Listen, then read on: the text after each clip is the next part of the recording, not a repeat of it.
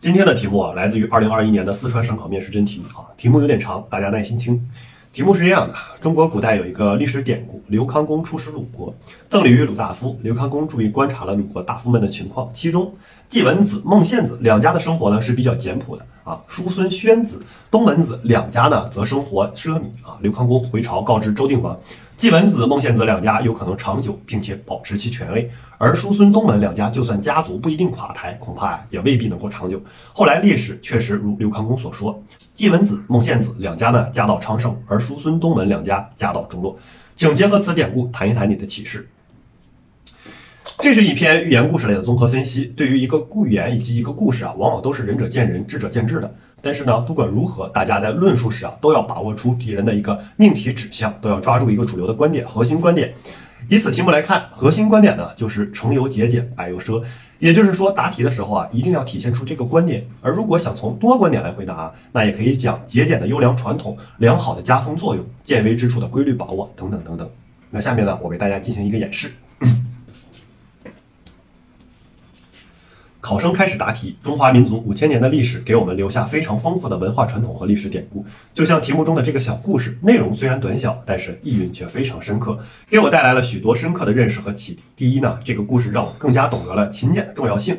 历来古今多少事，成由节俭，败由奢。节俭节约为持家之本，艰苦奋斗是治国之要，这是亘古不变的真理。对于一个人来讲，静以修身，俭以养德，勤俭节约不仅是良好的生活习惯，更是深厚的道德修养。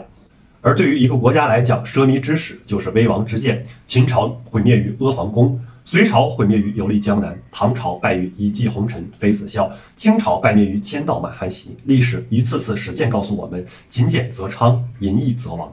第二，这则故事让我更加懂得了家风的重要性。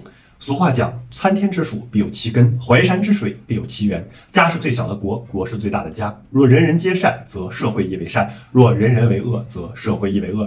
梁启超注重家风，才有一门三院士、九子皆才俊的美谈。曾国藩注重家风，留下了“家俭则兴，人勤则健，能勤能俭，永不贫贱”的名言。可以讲，家风正则国风清，家风善则国相和。第三，这座故事让我们更加懂得了规律的重要性。刘康公之所以能够对几个家庭的观察推断未来的兴衰，靠的就是对规律的认识和把握。现任领导人曾深刻地指出，领导要有水平。水平从哪里来？水平来自于对客观规律的认识和掌握。出任领导人，通过对规律把握，带领中华民族浴血奋战，让中国人民站了起来。再到在中国南海边沿海画了一个圈，领导人通过对规律的把握，带领中华民族改革开放，让中国人民富了起来。再到现任领导人通过对规律的把握，带领中华民族走向复兴，让中国人民强了起来。第四。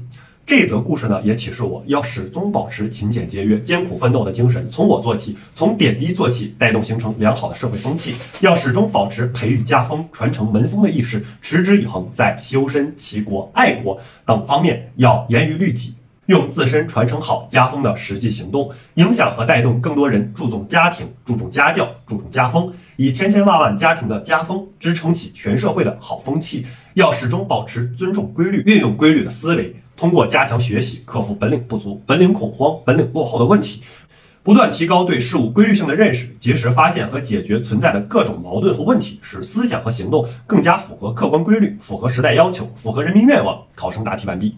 完整版的文稿需要小伙伴请记得私信。